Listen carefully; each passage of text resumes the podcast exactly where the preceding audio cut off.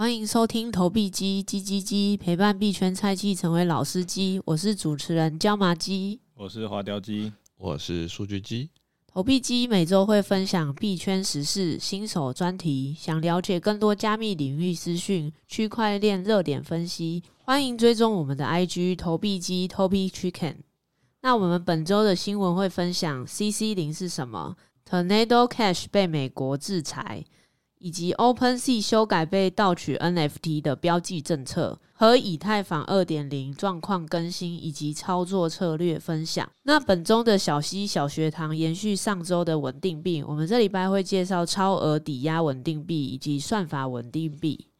那我们就进入今天新闻的第一个主题：CC 零。最近大概从八月一号开始，CC 零这个议题就在 NFT 界讨论非常的热烈。那我们就大概科普一下 CC 零是什么。CC 零其实是 Creative Commons Zero，它其实是一个非营利性组织 Creative Commons。它在二零零九年推出一个，就是你可以放弃你的版权，然后你的作品就可以进入到公众的市场，让大家去做二创，然后去发行一些东西。那这个之所以会最近这么红，是因为从八月一号开始，一个很有名的艺术家 Xcopy 他就发了一个推特，然后就宣布他的全部的作品都会转成 CC 零许可的模式去进行。然后八月五号的时候，Moonbird 的创始人 Kevin Ross 也宣布说，那 Moonbird 之后也会转为 CC 零许可。那后来呢，Moonbird 的持有人他们的反弹都被非常的大，那它地板价就是从十八以太就是降到十三。以太币哦，所以应该说，Moonbirds 有点像是目前 Yuga Labs 就是授权给那个 CryptoPunks 跟那个 BAYC 的持有者，就是他们可以那，就是他们拥有这个持有的 NFT 的二次创作的权利，然后跟商用的权利嘛。对，原本 B A Y C，它如果你是拥有一个，譬如说一百号的 B A Y C，那你可以去用你这个一百号的这个猴子去做衣服，去做贩售，或者你去印一些东西出来卖是都可以的。但是你不可以用到 B A Y C 这四个字跟呃 B A Y C 本身的 logo 去做创作。对，但是如果你拥有这个 NFT 的话，你是可以做刚刚说到的那些事情。哦，就是图案图案上面的创作，但是但是就是不能有讲到那个整个作品的名称。对，了解。那如果像是如果你是走 CC 零的话，就是我们根本没有买 Moonbirds 的人，你就是可以去做一个 Moonbirds 图片很像的 NFT，你不会侵权，然后你也可以去。印大量的 Moonbirds 的 T 恤在路上卖，或者在网络上卖都不会侵权。所以持有者可能他剩下的权利，就是他可能原本有这些附加的权利，那就变成他纯粹就是持有他的 NFT，但是别人可以拿他的 NFT 去做创作这样子。对，那你在 DC 里面用他们的那个大头贴的话，也不会像原本一样，就是可能会被踏伐什么的。我都无情又见诶。听起来怎么没有什么好处啊？那好处是什么？好处就是促进所谓的公共平等嘛。其实我看了一些网络上的分析文章，就是说，哎、欸，他们月鸟这个项目，他可能想要走出跟其他项目不太一样的路。我觉得 BAYC 走的像资本主义啊啊，然后木月鸟怎么有点像共产主义？对啊，我也觉得感觉跟月鸟一开始的定位不太一样。其实如果你是持有 NFT 的话，它有三种大方向的版权的定义。首先呢，是官方可能在发售 NFT 的时候，它没有任何声明，所以呢，NFT 持有者你就是只有一个界限模糊的感觉，你就会觉得，哎，那我拥有这个的权利。那或者是说呢，官方会有一个明确的限制跟许可，就是呢，它会限制说你可以做什么样子的权利，在发售的时候就定义好。那第三个呢，就是将作品就是版权公开给大家使用，那这就是 CC 零。就是通往 NFT 有这三种方案，我看起来月鸟社群是不买单啊。然后我记得我有看到说，月鸟好像除了 CC 零以外，他们也要成立一个月鸟刀来去做可能整个月鸟项目的治理，应该是响应 CC 零，然后就是可能他们就要下放这个项目的权利，可能就是给月鸟持有者去做管理，然后可能 Kevin Rose 就要去做其他的项目这样子。对对，持有者来讲，听起来 CC 零一定是一个我觉得没有好处的东西啊。那对于项目方来说，为什么他要参与 CC 零？站在话题的中间，不知道。但是不管不管项目是不是要去支持或者说反对 CC 零这个这个议题，但是他就是在 NFT 圈其实引起了一个相当热烈的讨论，就是有许多正反方的想法。然后无论是说 NFT 项目，甚至到交易所，可能都对，就是一些有头有脸的币圈人物都有对 CC 零做一些表态，这样子。主要是月鸟的创办人 Kevin Ross，他之前公开批评二创月亮的项目，那结果到这周呢，他直接不问，就是他的持有者的意见，直接改成 CC 零，大家就觉得，诶，怎么会发生这种事情？所以呢，持有者就觉得不被尊重。然后反弹声也很大，那其实大家不太了解 CC 零的这个内容是什么，然后就觉得，哎，是不是 Kevin Rose 啊，或是项目方要 rug 了？这样听起来是感觉，就是项目方如果直接的，就是实行这个 CC 零的政策的话，好像其实对项目本身并不是一个有加分的事情，而是说，就是项目方只是根据自己的想法来去做事情，这样子。这边说一下，就是为什么 NFT 创作者他会想要走这个 CC Real 的模式。那我觉得最大方向的原因是真实的执行区块链去中心化 Web 三的感觉，就是它可以让他的创作品去做一些无国界、无限制的去发展，然后在社群里面呢，就是可以开放共享。然后大家一起创建这个美好的社区，就是他的梦想很大，但是我觉得执行起来真的是不简单。对，就是刚才我跟那个滑条机讨论起来，我们两个并没有想要让世界更美好的感觉。真的，我觉得在对持有者来说，还是就是利益为重。虽然说我回去之后也会稍微看一下 CC，但我现在听起来就是他在跟我执行均富啊，你知道均平均富政策啊，对，均富卡，对对，滑条机来讲，他已经是社会的 top one 了。他现在均富的话要下跌九十九趴。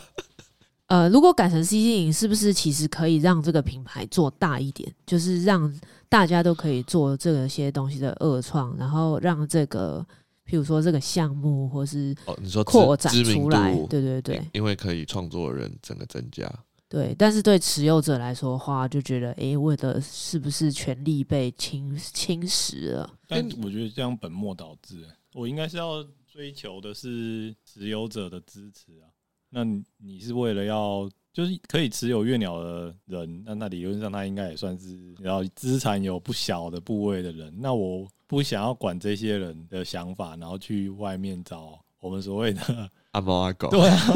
的支持，这样听起来很奇怪欸。对啊，所以我们目前的猜想的结果应该是大部分人的想法，因为地板价反映了大家的想法嘛。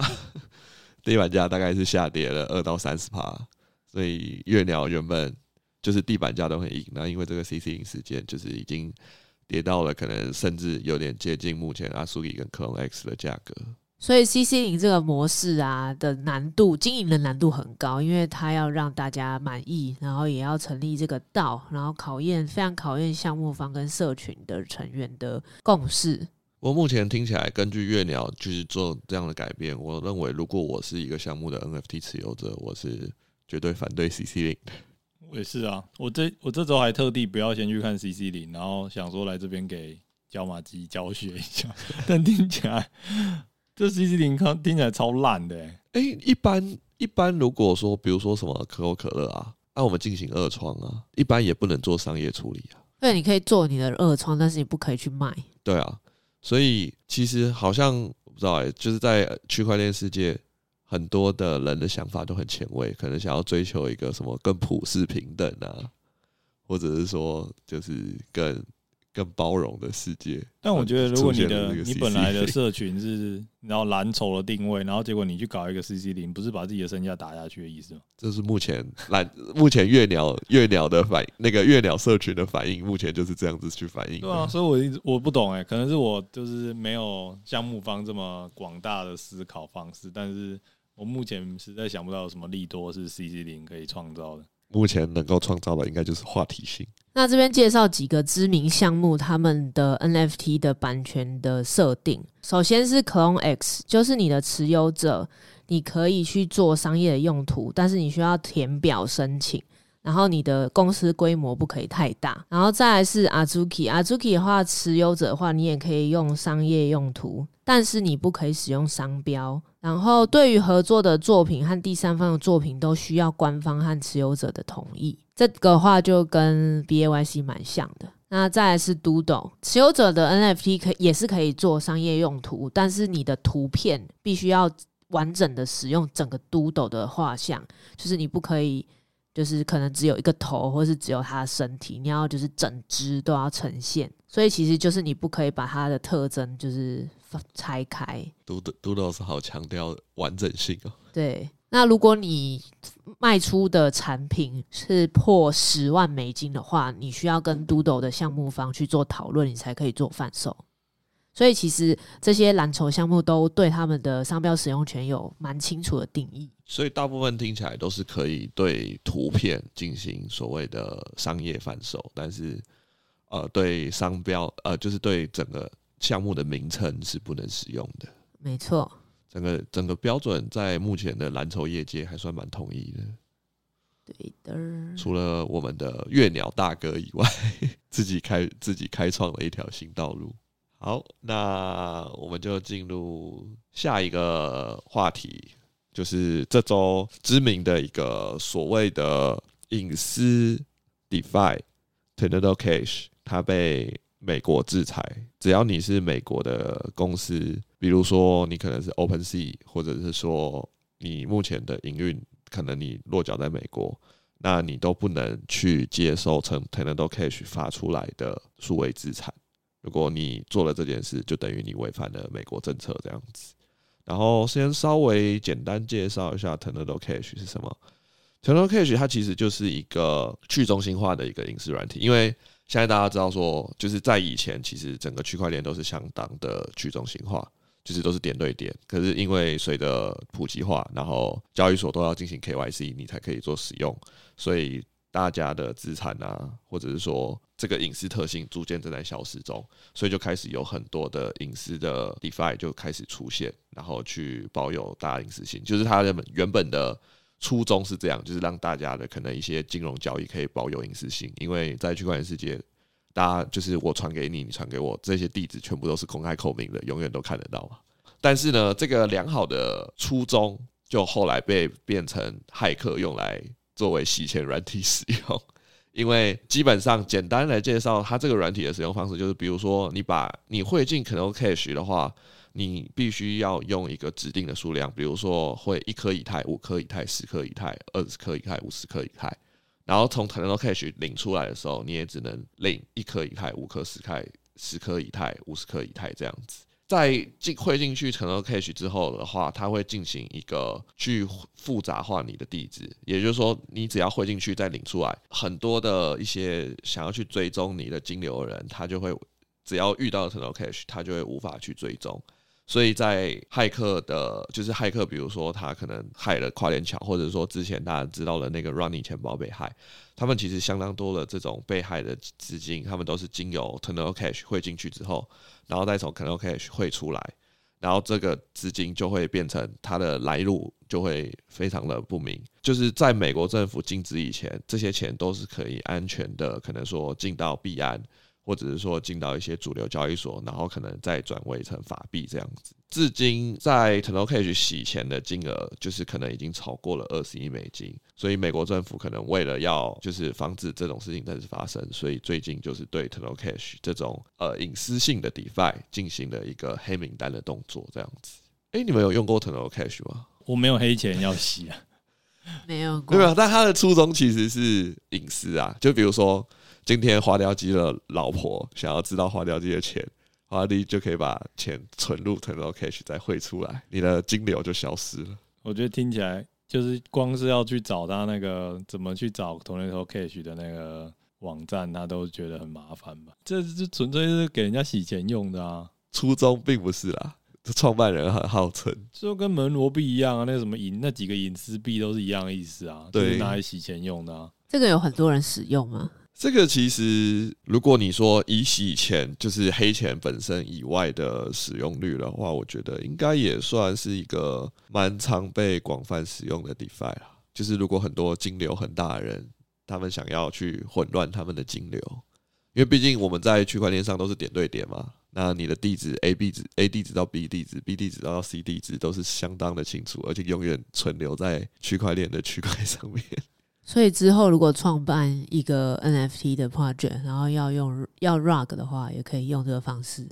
哦，基本上他们要 rug 一定都会走这种隐私软体。厉害了！他如果没有走这种隐私软体，比如说今天 OK，像最近我们之前讨论过那个 Alpha V 不是 rug 吗？他如果把那个一直接就汇到一个，比如说币安的钱包。那其实马上，因为币安钱包的都是有 KYC 的嘛，就会马上被知道说，哎、原来你就是 Rug 了，然后你 Rug 了的真实身份是谁？因为现在要转成法币，除非你走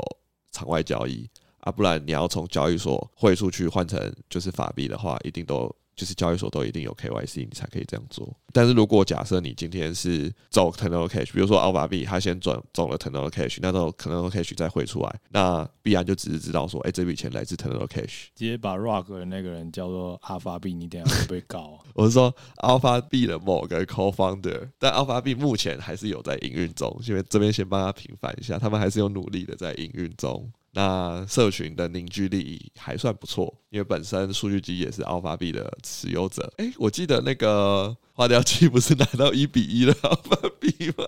对，我还拿到一之一的 Alpha B，但我就是留着做纪念。这应该是你第一个一之一吧？对，这也是第一个一之一，会是最后一个吗？哎，不要这样子唱衰人家。总之，Tenor Cash 会这么有名，就是它目前就是这种隐私领域，就是这种我们也可以简称洗钱软体啦。的，就是领头羊，就是他目前就是他的一些代码跟一些隐私的设计，就是让不管是美国政府或者说一些想要追踪金流的一些人士都没有办法顺利的去找到 Tenor Cash 的漏洞，然后去追踪。那刚才只提到了可能一些门罗币或者是说其他的隐私链，就是有都有传闻说，诶，有一些破解方式还是追踪得到他们的流向这样子。那目前 Tenor Cash 是完全无法追踪的。这感觉，要是我是黑帮老大或是军火商的话，感觉就会赞助 Tornado Cash 啊。所以 Tornado Cash 很有钱的。这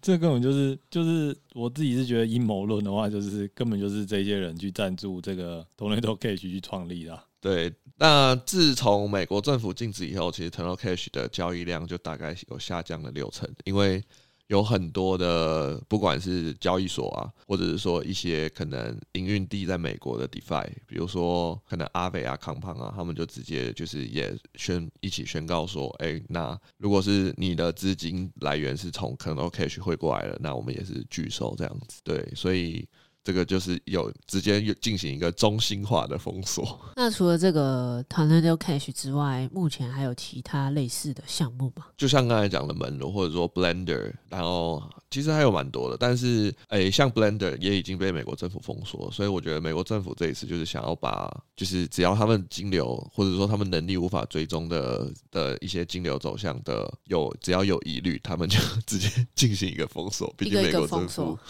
世界上目前最强大的中心化机构。完了，看来数据机以后不能洗黑钱。你这样会不会？你这样会不会很苦恼？数据目前没有洗黑钱这个困扰。那如果洗到台湾的交易所的话，台湾交易所目前是会收嘛？对不对？呃，目前应该没有，没有台湾的交易所还没有广到管理到这么大的范围。椒麻鸡也有要洗到台湾的黑钱吗？没有，椒麻鸡可以走 OTC。对，好，那这个就跟大家科普一下。那大家如果哎、欸、没有没有没有黑钱要处理，也是不需要用到 Tornado Cash 啊。但如果你想要藏钱的话，是可以试试看。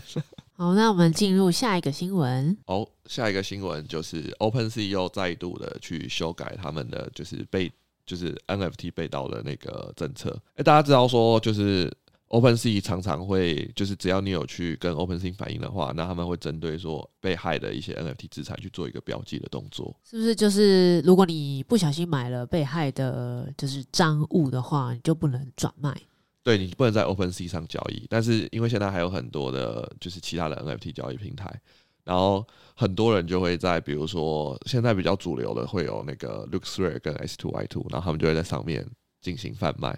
然后所以有时候大家在买一些蓝筹级项目，然后看到一些价格不合理，然后出现在比如说 S2Y2 或者是 LooksRare，大家可能要先去 OpenSea 就是输入那个编号，然后 OpenSea 会告诉你说这个编号其实就是有被 mark，它可能是一个账务这样子，不然你买了之后你不能在 OpenSea 上做买卖。可是其他的权利还是照旧。那 NFT 被害这件事情，就是一直是持有 NFT 资产最大的困扰，因为就是这个治安问题一直都是区块链上面相当严重的问题。就是不管你可能点到什么东西啊，或者是说打开 PDF 啊。或者说不小心连了一些 rug 的那个项目，然后你的钱包就跟着被害，然后你钱包里面的知名蓝筹项目，或者说一些有价值的 NFT，就会一并被骇客转走。然后通常骇客就会趁 OpenSea 或者是一些知名的交易平台还没有标记的情况，他就会迅速的低价出售，然后赶快获利了结。不过这个被低价出售的这些 NFT，从此之后。就会被，如果说那个被盗人有去反映的话，他就可以，就是他从此就之后就会被标记，就是他是一个被害的 NFT 这样子。不过还是可以享有，就是虽然你手上，假设你直接手上持有被害的 NFT，但你还是享有一切这个 NFT 该有的福利，你都可以拿到。比如说这个 NFT 要发空投，但这个的话，我觉得，因为我们之前有稍微分享一下关于一些 NFT，就是打 NFT 的策略，这样这边的话，应该说我们可以分享一个比较不正规的 NFT 的打法，就是跟这个被盗的 NFT 有关。大家可以看到，就是刚才数据机分享这个 OpenSea 修改，就是 NFT 被标记的政策，原因是什么？是因为有一些比较不正规的，也不是说不正规，比较激进的 NFT player 的话。他们其实是会去每一天去 monitor 有哪一些钱包，或者说哪一些 NFT 被回报，或者说被疑似就是盗取这样子。那他们也知道说，因为 OpenSea 他会去锁住这些钱包和 NFT，所以他们就会去像刚才提到 LooksRare 或是 X Two Y Two 那边去找。那找到之后呢，那他就会去出出价。那可能这个 NFT 原本是要十以太币，那我们就可以去出个什么零点一以太币这样子。那如果真的人家这个骇客真的是为了要就是快速的换套套现，那他就会有可能会接受一个比较低的这个 offer。那如果你拿到这个 o 就是比较低的这个 offer 成交了，或是说其实这个骇客不知道他这个 NFT 的价值是什么，接受了你的 offer，那其实对于这些比较激进的 NFT player 来说，都是蛮大的一个收入这样。所以这个也是其中一个蛮常见的 NFT。的买卖策略，发现其实 NFT 真的是 mega 很多啊。对，NFT 它的对变化性非常的高，这样子。那当然，我们刚才讲了说这个是一个策略，但实际上你要怎么样去 monitor，就是被盗取的 NFT，或者是说你要怎么 monitor 钱哪个钱包被盗这样子，你都其实必须要有相关的门路这样子，不然的话。等你发现，就是或是等你察觉这个 NFT 被盗，或者说这个钱包已经被盗的时候，其实大家早就分赃分光了，你也拿不到这些东西。对，这个有就是有点像是被盗的 NFT，有点像是被跟跟时间赛跑的概念。那现在 OpenSea 的最新政策，它就是说，你如果假设你的 NFT 被盗了，那你要在七天之内跟警察报案，然后提供这个警察的这个 report。那你如果没有提供这个 report 的话，那在封锁七天之后，OpenSea 会重新开启这个这个 NFT 的买卖，然后去去除它的这个被盗的 mark。然后他他这样做的原因是因为他 OpenSea 觉得说，哎，每天都有太多的这种被盗的 report，那 OpenSea 很难去分辨说到底哪些是真的，哪些是假的。所以说现在如果你在一定就是在七天之内，你没有提供一个正式的一个报案书的话，那他就会取消这个标记，这样子。好了，我给 Open 是一个正面的评价，就是他想法或者说他的这个意图是很好，但除非第一个当然是他很强制的去，比如说真的都相信回报者去去标记的这个 NFT，然后让这个流程变得简单一点，或是他联合了其他几大 NFT 的交易所，就是一起做这件事情，不然我觉得这个就是有点是政策宣导，让大家知道说，哎，我 Open 是有这在做这件事情。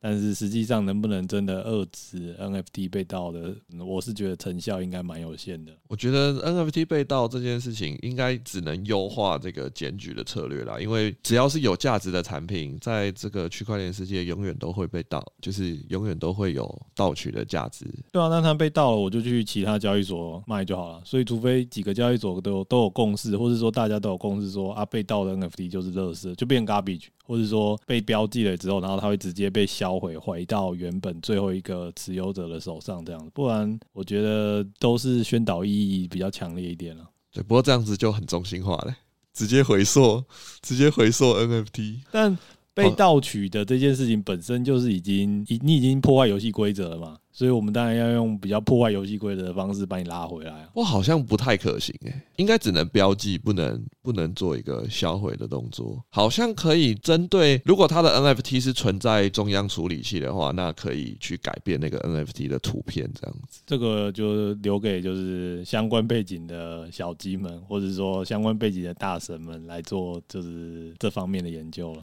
哇，近期有很多针对这个 NFT 的讨论啊！看来最近的市场偏向冷清，大家都在讨论这种怎么样让整个生态系可能变得更好，或者是说有一些新的想法出现。好，接下来还有一个相当大家也是相当关注的事情，就是这个 Ethereum 这个 The Merge 的时间越来越接近了。那我们就请那个花雕鸡来分享一下这个 The Merge 的更新，可能可以有一些应对 The Merge 的策略可以来做分享，这样子。OK，那相信大家应该都知道，以太坊二点零就是以太坊的测试网，最终测试网其实已经成功的测试完成。那现在已经预计是九月中左右，他们会开始就是进行主网的一个合并。这样，那身为小小矿工的我，当然是要必须要好好的关注关注一下这个事情。毕竟我的自动跳钱机器有可能在不久的将来就会被 shut down 了。所以你要跳成 ETC 了吗？还是还在看？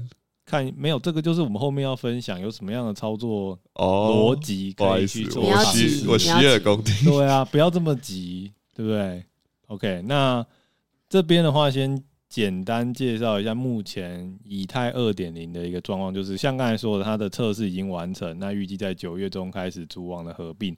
但是这边大家可以注意一点，就是因为它要从 POW 转成 POS。那所以，在更新到以太二点零之后，就会发生一件事情，就是会有出现一条链是 POS 的以太坊，那一条链是 POW 的以太坊。问题就来，这个时候呢，先讲结论，就是那当然就是呃，V 神他们，也就是以太坊的这个协会项目方，以太坊基金会啊，对对对对，以太坊基金会当然是会支持。就是 POS 以太网这一条链，但是呢，有其实有非常非常多的矿工，或者说一些矿工的项目比较大的一些项目，其实是支持以太坊 POW 留下来的。OK，等它真的就是更新到二点零之后呢，当然就是 POS 那边会持会就是像现在的以太一样，就是持续的是大家比较关注，或者说基金会比较支持的。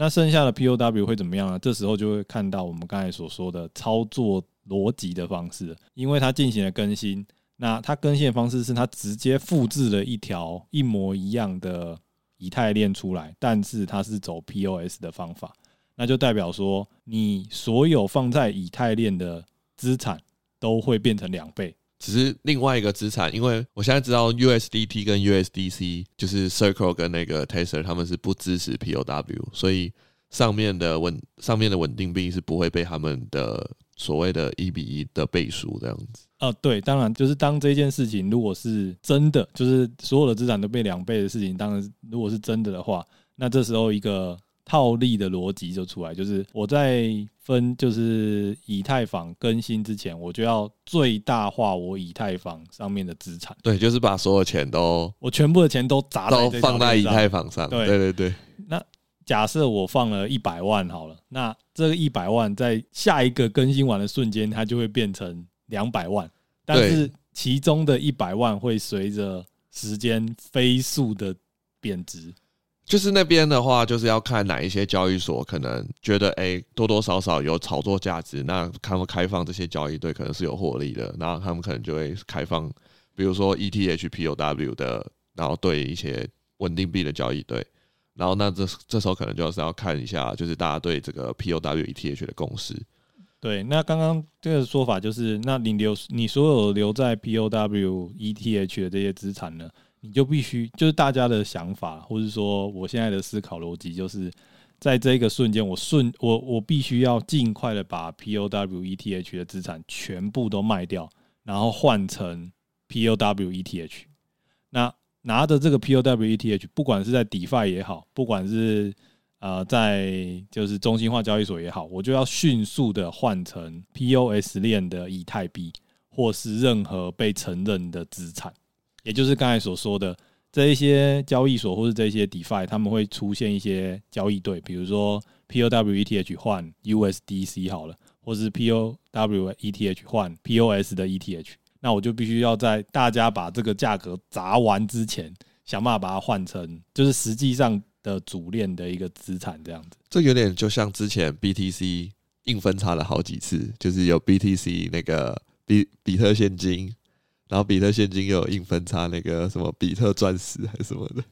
到时候 gas fee 一定超恐怖。对，这个就是应该会是史上最可怕的 gas war，因为他们大家都会想要抢在第一个。就是区块去做提出这个交易需求。我是有看到那个那个衍生性金融交易所 BMax，他们已经有做一个 POW ETH 的合约了。现在我记得是 OKX，然后 BMax 跟抹茶好像都有了。那有一些交易所可能也有。那大家可能如果要去参与这个以太二点零的盛会的话，那可以稍微研究一下。但我个人认为这个应该是一个怪物。参与的一个竞赛，因为毕竟你想想看啊，如果你刚刚那个说法都是对，就是你的资产会在瞬间变成两倍，你在下一秒一秒会变成两百趴，那只要你跑得够快，你就会真的变成两百趴。哎、那假设因为今天有一个期货已经有合约交易对吗，那假设我手上比如说有十颗 POS 的那个以太，那我到时候 POW 十颗嘛，哦，同时在期货交易所我直接做空十颗以太，因为大家都期待 POW 以太，照理来讲应该是会下跌的。对，但这个也是另外一个思路，就是其实有一部分，应该说大部分的矿工组织其实是支持他们要留在 POW ETH。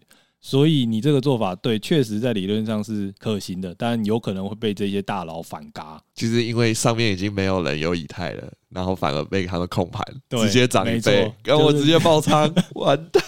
对，所以你这个你这个逻辑是对的，但是这个操作的风险我觉得相当的大，就是短期波动会大，那长期来讲，正统的以太应该价值还是会远远高于。就是这个分叉出来的 POW 的以，理论上，但是币圈总是给我惊喜，所以如果真的变成了 POW，我最想看到的情况当然是两条以太链了。这样的话，我就是资产变两倍，然后我的挖矿跳钱又可以继续跳继续跳，继续跳，继续跳，这样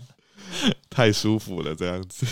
这样子是不是就是等于有三条啊？加上 ETC，对，因为 ETC ETC 已经独立出来了，它就是现在就是自己独立的一个生态系。但如果真的把 ETH POW 留下来的话，我不觉得大家会想要发展 ETC 的生态，大家应该会想要发展的是 POW ETH 的生态。不过大家都在讨论，就是连 V 神都说，如果大家如果还是想要 POW 的话，V 神不是就是以太坊基金会直接建议大家去 ETC 发展就好了。当然了，他不能总是不能说，哎，那不然你们去炒作一下 POW ETH 就，总不可能这样子吧？了解。OK，感觉一个月后的此时会非常刺激。嗯，我觉得就变成说，可能要观察一下一个月后到底就是开始主网开始合并的时候，到底顺不顺利了。那再来就是我我实在是建议大家，这个就像我刚才说的，这个应该是一个机器人套利，应该在这一个月大家会去发展一些机器人套利的一个策略，那就是。每一个交易所或每个 DeFi，他们都会装好这个，一旦更新完，那就马上把所有的资产都砸出去的这个这个交易逻辑。反正一定不亏啦，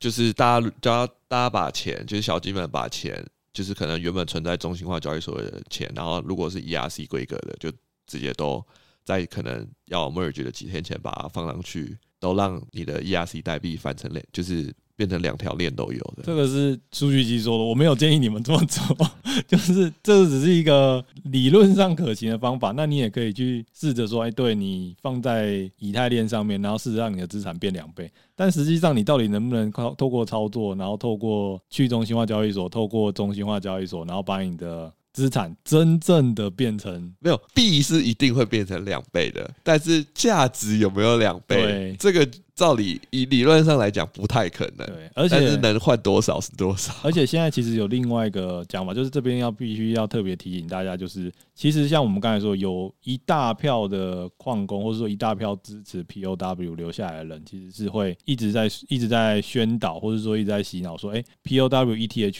最后其实会价格上一定不会被砸掉，它会持续的被发展，所以有些人会推荐你去买 POW ETH，也就是说他他会请你去就是当 Diamond Hand 去持有 ETH 啊 POW 这个币，然后去声称说它未来其实是会有一个蛮大幅度的一个上。那我我不如现在买现在的以太币，反正到时候都会一比一。复制，我是觉得这个逻辑上面有一点太太直接了，就是感觉就是你现在如果真的是布以太，或是说你现在直接去布以太的空单或者买现，货感觉就是有点会被嘎的那种感觉。毕竟还有一个月啊，对啊，那那个一个月之内，如果那个。以太基基金会突然说：“哎，我们又延期一个月，那你就爆了。”确实，对，所以我觉得这变数都很大啦。因为这种更这么重大的更新，其实不管是 delay，还是说可能在那个 merge 过程说可能发生了一些就是技术上的状况，都是相当有可能的。对，所以这不这边的话就特别分享给大家知道一下，现在以太坊二点零应该会是今年甚至到明年最大的一个。盛世，它的一些相关的操作逻辑以及需要注意的事情，刚才也同步的分享给大家。那大家如果有什么想法，或是说有什么套利的机会的话，也随时欢迎跟我们分享及讨论。对，套利的机会特别要跟我们分享讨论，不要再洗黑钱了。数据机现在送不到腾的都 cash 了。好的，那我们本周的新闻就分享到这边，那我们就进入我们的小七小学堂。本周的主题是超额抵押稳定币与算法稳定币，那我们就请数据机来帮我们科普一下。OK，那我们上礼拜已经把所谓的储备的，就是有有实际资产储备的稳定币，有帮大家做一个科普。那其实，在区块链世界还有所谓的诶去中心化的一个算法稳定币跟超额抵押稳定币。那这种稳定币会出现的话，主要是因为大家就是有看到说，诶最近这种中心化的稳定稳定币，你持有这些稳定币，虽然说安全性就是在资产的价值上，它是基本上都有真实的一个资产在做支撑，所以它的价值不带不。太会有波折，但是相反的，由于它是中心化的组织所发行的一些货币，所以说如果今天他们想要对中心，就是中心化的机构想要对你做制裁的话，那它可以随时随地的把你的货币进行封锁。对，所以这时候就有去中心化的一个稳定币的诞生，来去抵抗这个中心化的机构的一个封锁，这样子。那又有分成两种，那我们今天介绍了这个 USDD。它有点类似于，就是大家在三月的时候听过的这个 Luna UST 的代币，对，它的模式基本上是相当接近 UST 的那个算稳的稳模型。那比较不同的地方是 USDD 的市值相较于 UST 小了很多，也就是说市值比较小的话，那整个稳定币的这个控盘上，就是只要你的基金会或者是说管理这个 USDD 的项目方，它只要资金上是充裕的，那基本上这个算法稳定币的脱钩就会比较容易去做一个弥补的动作。那当初 UST 其实就是因为整个项目方的规模已经来到了两百亿美金，那时候很多的机构就是同时对就是 UST 跟 Luna 进进行这个狙击的动作。那当时 LFG 也就是 Luna 的基金会也有尝试去做一个拯救的动作，然后把基金会的资资产都去做一个变卖，然后来去拯救 UST。但是因为这是在区块链的世界，你一一个人去对抗可能十个机构。那最后的结果，我们就是看到，就是大家还是无情的让这个算法稳定币的算稳模型被破坏了。对，我猜大家应该都比较常听到就是 UST 和 Luna 这个事件。那我觉得可以当大家科普一下 USDD 上线的时间，基本上就是就是在 Luna 消失 消失之后，我们这个币圈也算是相当有名的人物孙哥。就马上在他开发的区块链创上面，就是再度创造了一个算法稳定币。我真的是对他由衷的敬佩，就是他在那个时局下，然后还敢让他的稳定币 USDD 上线。他一上线，整个社群或者说整个币圈马上传出了各种风声，说要把它空到爆。对，但是孙哥就是非常的聪明，虽然说他继承了 UST 的整个就是算文的基础，但是他在中间其实加入了很多我们会俗称叫做黑箱作业，也就是说他的整个。塑造跟发行还有销毁的这些机制，完全是由就是在 Luna 上面是由 LFG，就是他们的基金会做一个控制，但是它这些都是中心哎去中心化，哎不是说去中心化，就是它全部都是一个公开透明的，让大家去做审查。但是在 USDD 上面的话，他们有一个机构叫做波联储，也就是孙哥所领导的这个创上面的基金会，然后他把这一套机制完全的控制，然后中间是有七个独立钱包去做短管理，但是没有人知道这七个独立钱包的管理人是谁，也就是说，这整套 USDD 的机制，虽然你知道它的机制在干嘛，但你看不到里面的实际的运作方式。然后他又把这个整个 USDD 的市值维持在一个创这基金会可以去做负担的一个范围内，因此目前 USDD 营运到现在还没有出现 UST 的问题。不过它一样提供一个相当高的年化报酬率，就是大概落在十到二十趴这样子。但我必须说，就是 USDD 它一上线就发生了脱钩的事件啊。应该是说，虽然对比可能 USDC 它没有。真么真的那么一比一，就是它可能是一比可能零点九九八，其实会有一些短暂的脱钩，但是最终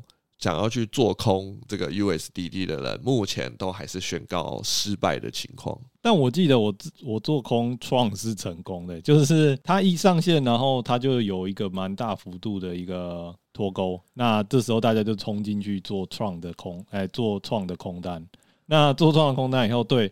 你看我大孙哥最强的地方就是什么？他吸取了偷款的教训。偷款就是他把所有的 UST 跟 Luna 全部都公开透明化，造成自己没有割韭菜的这个黑箱作业在。那我大孙哥除了他把 UST 的这个合约和他的基本逻辑都复制过来以外，又加入了中心化的操作。对对，那他就是。摆明了就是你有胆来弄我，我就有胆弄你。对，因为就是 UST 跟 Luna 之所以就是会在一天内就直接造成这么强大的损耗，就是因为它一切的东西都是公开透明的，所以这些机构联合起来可以算出他们需要多少的资金，就可以让 UST 跟 Luna 进行脱钩的动作。对，他他们两个是发，只要发生脱钩，他们两个就会自动开始用合约的程式，然后开始互换这样子，所以代表说你没有办法。用人为的方式去阻止他，对。然后我大孙哥就是把这一切都直接中心化的处理，就是他虽然说他们的机制也是这样，但是他们实际上要怎么处理，他们可以自由的去做更改。对，他可以以一己之力停下这些机构的攻击。对，我觉得他确实应该在就是一开始大家还不信任 USD 跟 Tron 的时候，应该是有直接做一些操作，因为那时候其实有短暂脱钩，但最后目前。还是回到了接近一美元的稳定的价值在这样子。对，很多想要割孙哥的人都被孙哥割了。原来他这个孙哥的称号真的不是浪得虚名啊！想要在孙哥身上赚到钱，不可能。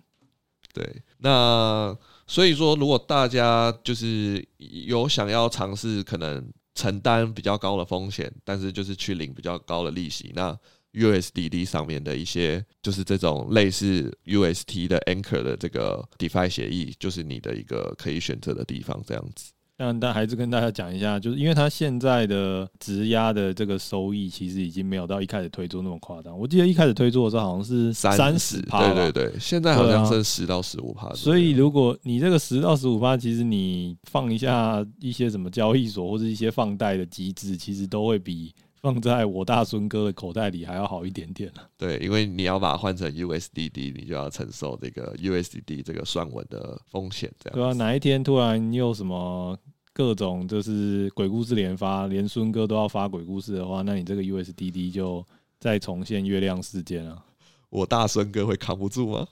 我大孙哥当然扛得住，但我不想不知道各位扛不扛得住啊。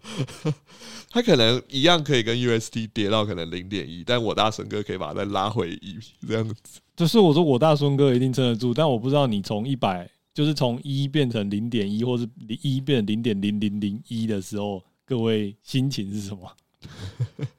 好，那这个就是针对 USDD 这种算稳稳算法稳定币的介绍。那我们就请黄教授来介绍一下这种超额抵押稳定币又是什么？OK，在超额稳定币的部分的话，最知名的应该就是在以太链上的这个啊 MakerDAO 所推出的 DAI DAI 这个就是稳定币。OK，那这个贷呢？为什么为什么叫做超额抵押稳定币？原因就是因为它其实是一个去中心化的一个合约。那这个合约的话，我们叫它叫它叫做债务质押合约。OK，那通常这个债务质押合约，你要去借出这个稳定币的话，你必须要去押入超过你想要借出的资产的一个部位。例如，假设我要借出相当于十以太币价值的这个。贷的话，那我可能就必须要先在这个协议里面存入二十以太币，那也许我才可以借出十以太币的贷的价值。这样，也就是说，这个超额稳定就在讲说，你存入的这个就是当做抵押的资产，一定要大于一定程度的你的贷的，就是借出来的这个稳定币或者借出来资产的这个价值，这样有点像是，如果大家有在做那种中心化交易所的那个借贷的话，就会发现说，其实也是同样意思。我们可以用存在交易所的这个 USDC，或者说一些稳定币，去借出别的代币。例如，我可以用 USDC、USDT 去借出以太币啊、比特币这样子。但是你借出来一定不会是百分之一百，因为你必须要维持那个这一个借贷合约的一个那叫什么维持率。OK。那这个维持率的话，就会受到两边币价的影响。就是当这个以太币的价格在波动，或是说你借出来这个稳定币脱钩，那就有可极有可能去触碰到你的清算价，或者我们刚才说的维持率。所以这边大家要非常的注意。那再来另外一点就是，只要你这借出来这个资产离开了这个协议，或者说这个交易所。那你的清算价，或是刚才说的维持率，就会被大幅的降低。OK，所以当大幅降低的话，那你就必须要去算一下，说，假设我抵押一百趴的资产，只能借出八十趴的一个呃相对的一个想要的特定代币的话，我要转出去别的地方做使用。但这时候，当我转出去的时候，他可能又会扣你七成的一个价值去维持你的清算价，或者说你的维持率。那这时候你就必须要看看你的资金利用率到底是不是划算的。那再来就是，如果你不小心因为现在的币价的波动，而 touch 到了清算价，或是你的维持率维持的不好的话，那你的抵押资产就会瞬间被清算掉。这就是之前那个很多，就是大家都在讨论那个以太坊的清算线，对，差不多的意思。所以这个部分的话，就是我自己是比较少去用这个超额抵押稳定币，基本上我没去用过。但是如果你是要使用，就是带这一个生态系的。一些协议，或者说它的一些项目的话，就是必须要把你的资产换成了这个贷，然后才能去做参与这样子。不过应该就是可能，我觉得在去中心化世界，贷应该就是相较 USDT 跟 USDC，它应该会提供一个更好的一个报酬，不然大家不会去想要换成贷，大家可能用 USDC，或者说大家 像刚才数据讲的说，可能怕一些中心化的管制，然后使用贷这样子。OK。对，那刚刚也刚刚也提到，就是当因为这个是一个去中心化的，就是虚拟合约自动维持的一个超额抵押稳定币，所以它如果遇到跟 UST 和 Luna 相同的状况，也就是说它它的大部分资产如果真的是发生了问题的话，它会怎么做呢？它就会直接清算掉所有的抵押资产。可以被清算的抵押资产的净值呢，就会根据你所持有的贷依序的发给各位这样子。所以我个人觉得贷也会遇到相同问题，就是如果真的有人要刻意去攻击的话，其实他是可以算得出你要花多少的钱，或者是要有多少的额度就可以把贷攻陷这样子。听起来，因为贷是超额抵押的状态，所以去做这个攻击可能会没有那么划算。因为你可能要去攻击一百万的贷，可是因为贷可能现在是有两百万的资产在被抵押着，所以等于说你用两百万去攻击一百万的资产。对，所以这个部分的话，我我猜也许是因为是这样子，所以贷才没有成为就是首要的目标。但再就是，我觉得贷的普及率也没有很高了，用使用在使用贷的人应该不高。普及率最高的应该还是就是以算就是以这种储备稳定币为主，对对对对，所以贷这个部分的话，其实大家我觉得算是科普啦。当一个冷知识知道说，哎，还有这种超额抵押，就是以有点像是债权的方式去借出的这种稳定币，那大家知道币圈也有这种东西就好。而且如果想要规避中心化机构规范风险的话，可能也可以持有贷这样子。那我们可以。去我大孙哥的 USDD 啊，没有贷还是相较更更去中心化一点，对对对对，而且它存在的历史其实也相当一段时间了。没错，那其实这边还可以分享另外一个，就是也有另外一个超额抵押稳定币叫做阿北。那这阿北呢，它的模式其实跟贷是差不多，也是要超额抵押一定的资产才可以去兑换这个稳定币的资产出来，这样子。但基本上，他跟戴就是他想要去吃戴的市占了。就我理解，没有什么太特别的一个特色。那这个如果有兴趣的话，可以去稍微的理解一下阿伟这个超额抵押稳定币。它这稳定币叫做 GHO 啦。不过因为代，因为阿伟跟那个 Maker 都是属于借贷平台，那。稍微不同就是阿伟他可能支持比较多的区块链生态系，就是目前 Maker 是只有在那个以太坊上，然后阿伟是在多链上面都可以去做使用这样子。对，如果有特别对阿伟的稳定币或是这种代的稳定币有兴趣的，可以稍作研究，maybe 你会发现一些我们不知道的套利机会。好，那这一集对于这个不同的稳定币的机制的分享就到这里了。耶，yeah, 我们把稳定币讲完了。我们本周的节目就到这边。喜欢我们的节目，欢迎给我们五星好评，追踪投币机 IG。有任何建议都可以留言给我们。那我们下周见喽，拜拜，拜拜，大家拜拜。